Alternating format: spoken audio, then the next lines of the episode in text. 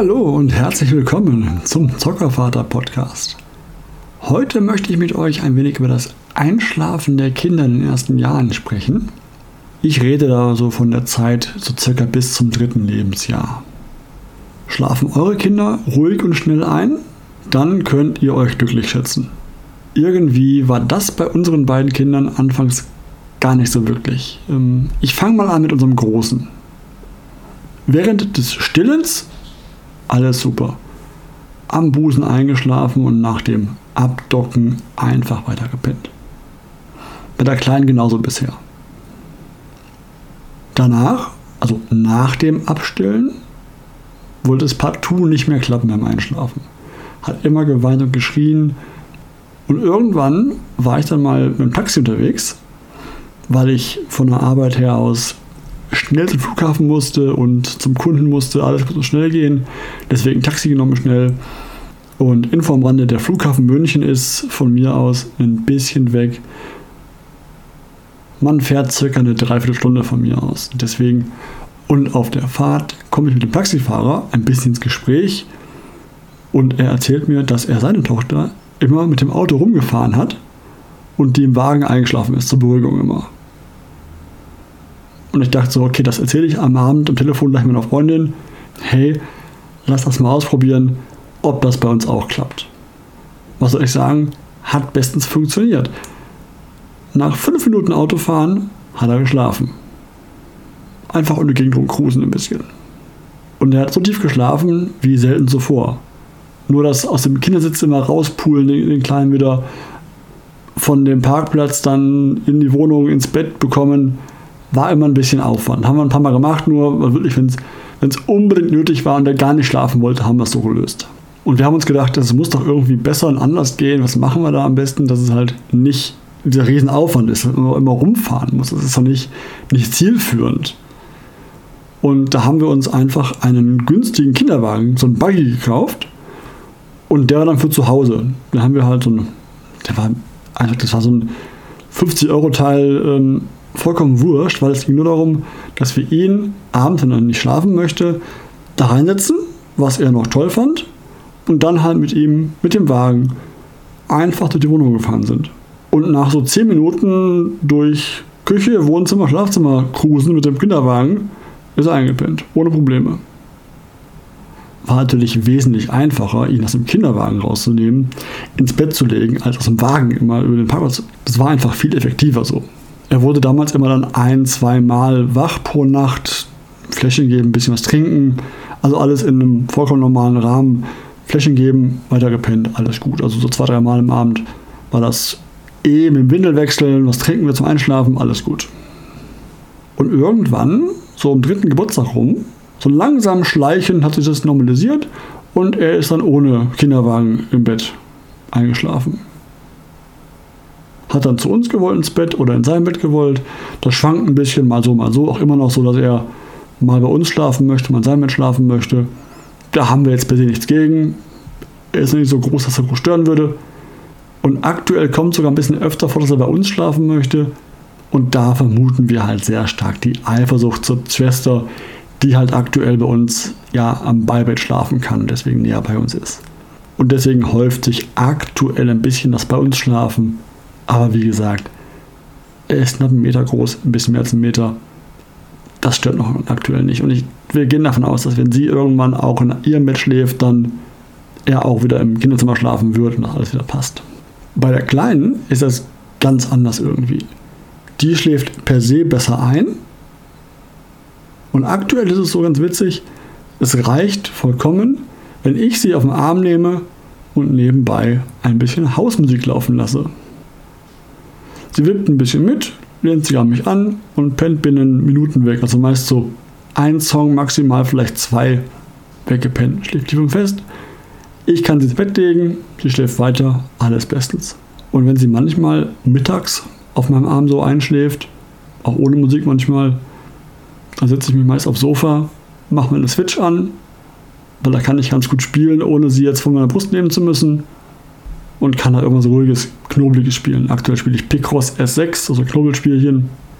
Gibt aber auch genügend Momente, wo ich einfach nur da sitze oder eher dann halbwegs fast schon liege mit ihr auf der Brust und einfach genieße, wie dieses kleine Wesen da auf mir liegt und schläft, mit diesem Vertrauen, was dieses Wesen, das die Kleine in mich hat, dass ich halt wirklich gut für sie bin und sie bei mir geborgen schlafen kann. Das ist ein so schönes Gefühl, wenn das eigene Kind sich auf dem Arm ja an einen kuschelt und da einschläft. So ein schönes Gefühl, das ist echt top. So dieses Vertrauen, was da, was da, was da passiert, das ist einfach toll. Ich kann es nur sagen, das ist toll. Das müsst ihr einfach erlebt haben. Wenn ihr ähm, Eltern seid, werdet ihr das kennen. Wenn das Kind auf eurem Arm einschläft und dann ganz genüsslich, ruhig atmet. Einfach tolles Gefühl, finde ich zumindest. Hätte ich nie gedacht, bevor ich Vater geworden bin, dass es so ein Gefühl geben kann. Wenn die beiden dann mal schlafen, also aktuell sowieso, also er ist ja jetzt inzwischen fast vier Jahre alt, schläft super, also pff, abends gegen 8 Uhr ungefähr, wie gesagt, schläft er ein, habe ich schon mal bei dem Zähneputzen erwähnt, bei einer der letzten Folgen. Abends gegen 8 schläft er einmal, halb 8 mal halb 9, aber um den Dreh. Alles gut. Und sie auch, wenn sie mal schläft, aktuell noch wacht sie so im Laufe des Abends noch vier, fünf Mal auf. Wenn das aber so wie bei ihm läuft, dann wird das langsam, langsam ausphasen, wird zu zwei, dreimal, wird zu zweimal, wird zu einmal, wird zu nullmal irgendwann. Innerhalb von einem halben Jahr ungefähr war es bei ihm auch so.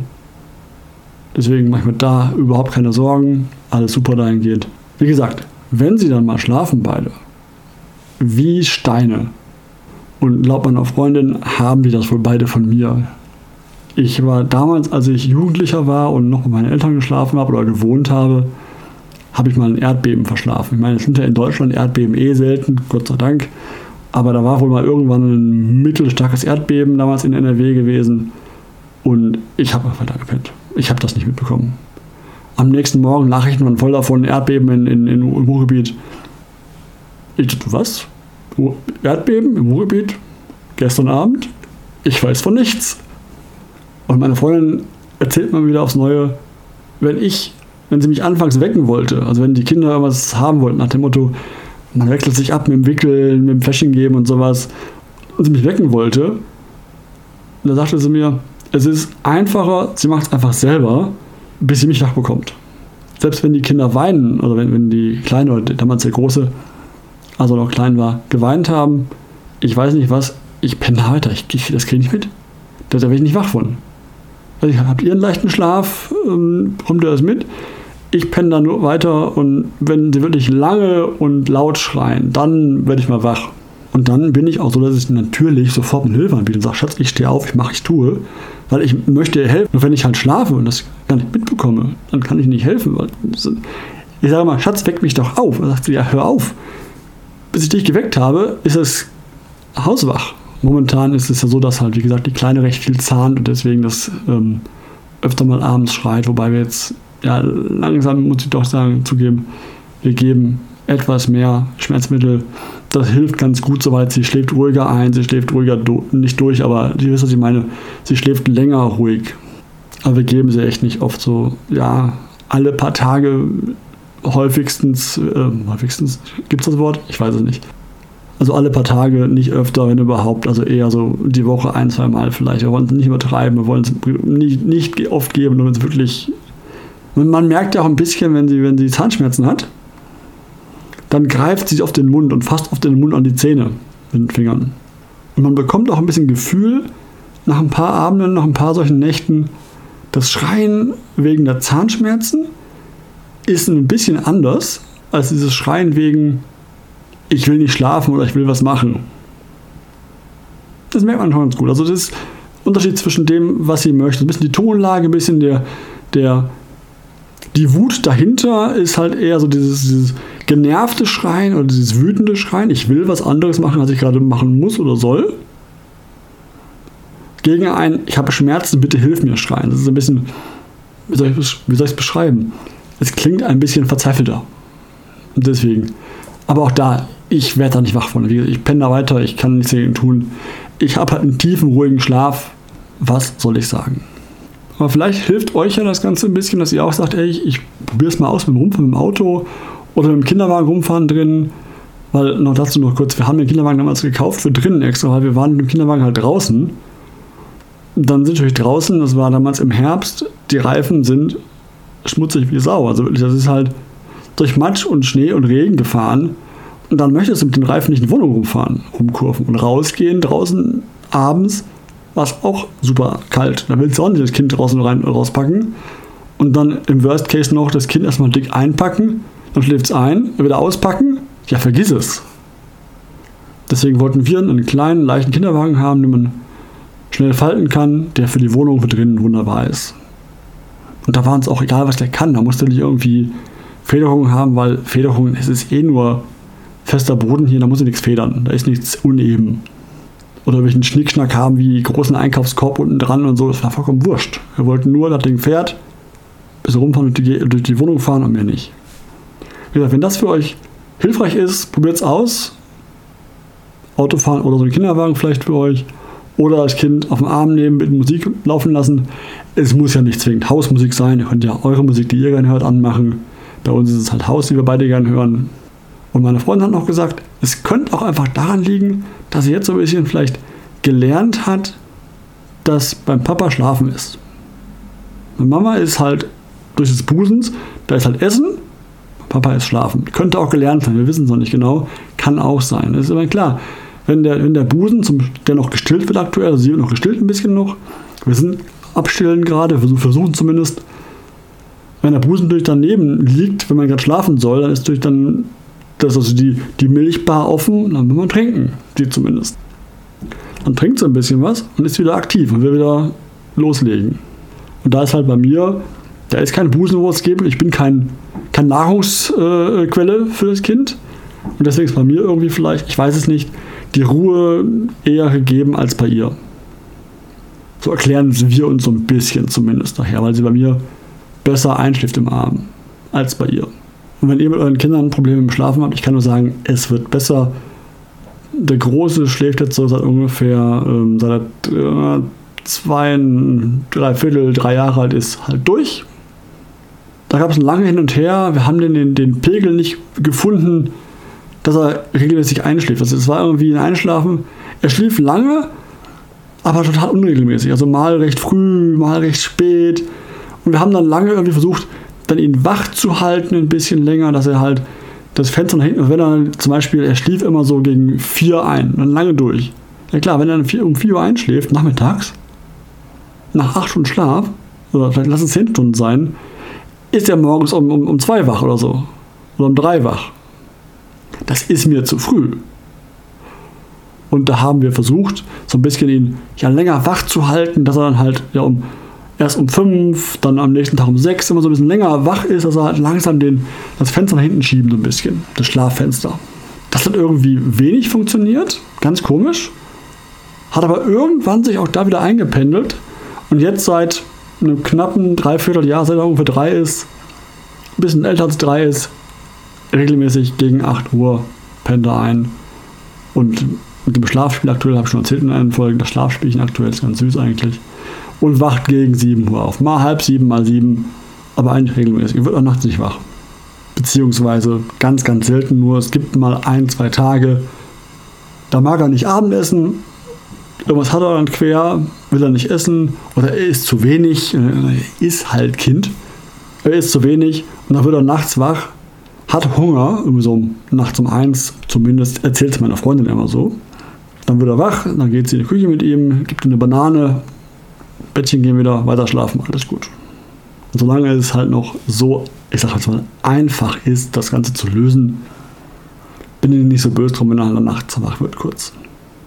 Und dieses Projekt, nennen wir es mal, Schlafen in eigenem Bett, das werden wir wieder irgendwann angehen, wenn es dann entsprechend dann wieder darum geht, dass sie auch drüben schlafen will oder soll, dass beide drüben schlafen im Kinderzimmer, dass da eben keine Eifersüchteleien und sowas auftreten können. Dass die Kinder nachts wach werden, ins Schlafzimmer kommen, zu uns ins Bett sich krabbeln. Das habe ich als Kind auch früher gemacht. Das ist normal, glaube ich, dass die Kinder dann nachts ins Bett kommen. Solange sie reinpassen noch und nicht zu, zu quer liegen, alles bestens. Weil Kinder haben es ja auch echt drauf, sich so quer zu legen. Ich denke, ich habe das Kind von einer Stunde ins Bett gelegt, im Schlafzimmer zum Beispiel, und zwar gerade, mittig zwischen uns, gerade hingelegt.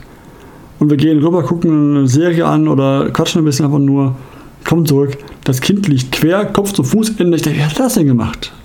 Also manchmal möchte ich echt eine Kamera aufstellen, um herauszufinden, wie schafft er es, dass er binnen einer Stunde ungefähr die, das Kopf am Fußende hat, oder den Kopf, und die Füße auf dem Kopfkissen und das, das ist mir bisher unbegreiflich, wie er das hinbekommt. Weil wenn wir im Bett liegen daneben, bleibt er so liegen, wie er soll. Mal näher zu mir, mal näher zu ihr, alles gut. Aber halt, er bleibt liegen. Gerade.